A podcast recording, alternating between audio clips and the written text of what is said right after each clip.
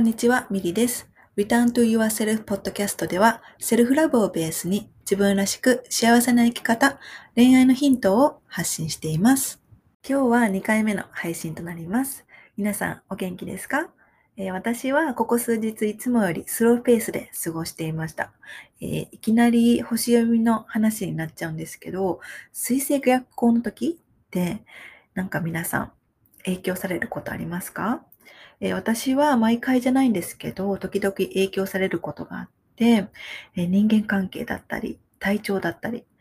ね、あの、今週はあとは、あの、新月が重なっていたこともあってか、すっごく眠い日が続いていて、ようやく復活してきました。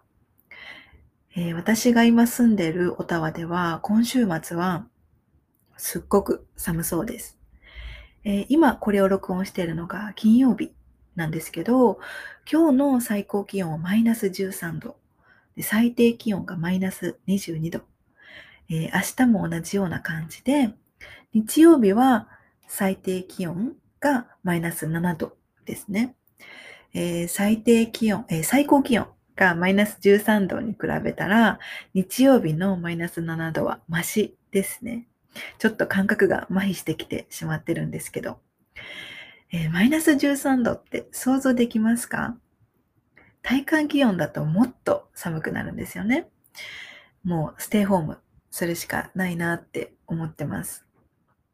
でも体感気温マイナス20度というような日だとしても、こちらの人たちは外で元気にスケートとかしてたりするんですよね。さすがカナディアンやなっていつも感心してしまいます。日本は少しずつ暖かくなってきてるんですかね。体調とか崩さないようにね、過ごしていきましょう。もうすぐバレンタインデーですね。今週の日曜日ですね。バレンタインデーといえば、日本では女性から男性チョコレートとか、何かこうギフトを送ると思うんですけど、カナダでは男性が送る側です。えー去年のバレンタインデーは、えーちょうど私がカナダに来て、ね、あのすすぐのことだったので、パートナーも私も時差ボケで、えー疲れていて特別なことはしなかったです。えーでも私は確かあの簡単なブラウニーを作ったかなと思います。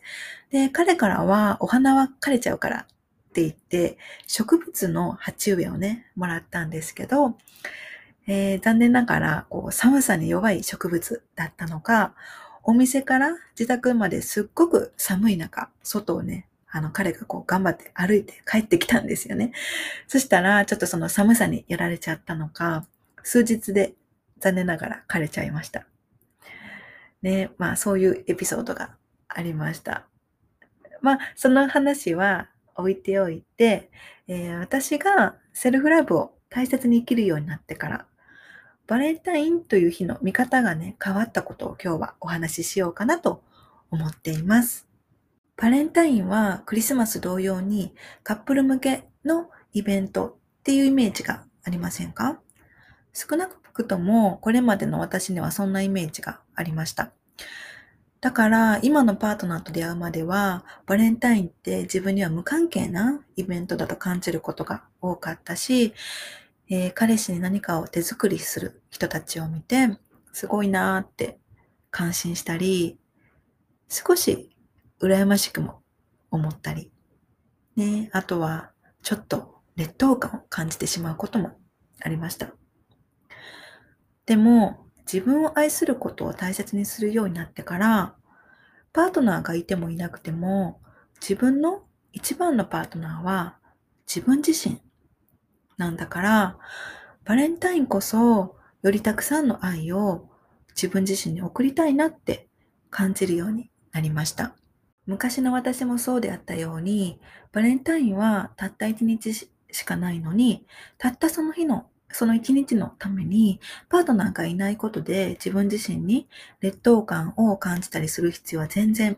ないです。だって、あなたには一番のパートナーであるあなた自身がそばにいるから。みんな、もうすでに十分に価値があるんだから、パートナーがいる、いないであなたの価値を決めつける必要は全然ないですよね。そして愛っていうのはパートナーに限ったものではなくって、家族とか友達とか、えー、他にもこう、たくさんのね、周りにいる人たち、ね、私たちは周りからたくさんの愛を受け取って生きてるんですよね。だから、パートナーがいないから、だから自分は誰からも愛されていないというわけではないと思います。少なくとも、これを聞いてくださっているあなたのことを私はすっごく愛しています。はい。えー、バレンタインに、えー、プレッシャーを感じたり、気分が乗らないっていうことがあれば、無理にね、何かをする必要もないと思います。パートナーがいてもいなくても、バレンタインデーに自分自身にたくさんの愛と思いやりを送ってあげましょう。そのためには何ができそうですか？例えば、自分自身手紙を書くとか、好きなお花を飾る。自分自身をぎゅっとハグするとか、一人時間にゆっくり本を読む。おしゃれして好きなカフェで自分デートをするとかね。あとは自分のためにいつもより贅沢なスイーツを買う。マッサージを受けるとか。考えただけでもなんかウキウキしてきませんか？そういった何か特別なことを自分のためにしてあげるのも、えー、バレンタインのいいアイデアかなと思います。今年のバレンタインデーは、改めて self partnership。self partnership っていうのは、自分自身とのパートナーシップ、関係ですね。を深めるための時間を作ってみるのはいかがでしょうかということで、今日のエピソードで一番伝えたかったのは、あなたの一番のパートナーはあなた自身だということです。はい。パートナーがいてもいなくても、あなたの一番のパートナーはあなた自身。これを覚えておいてほしいなと思います。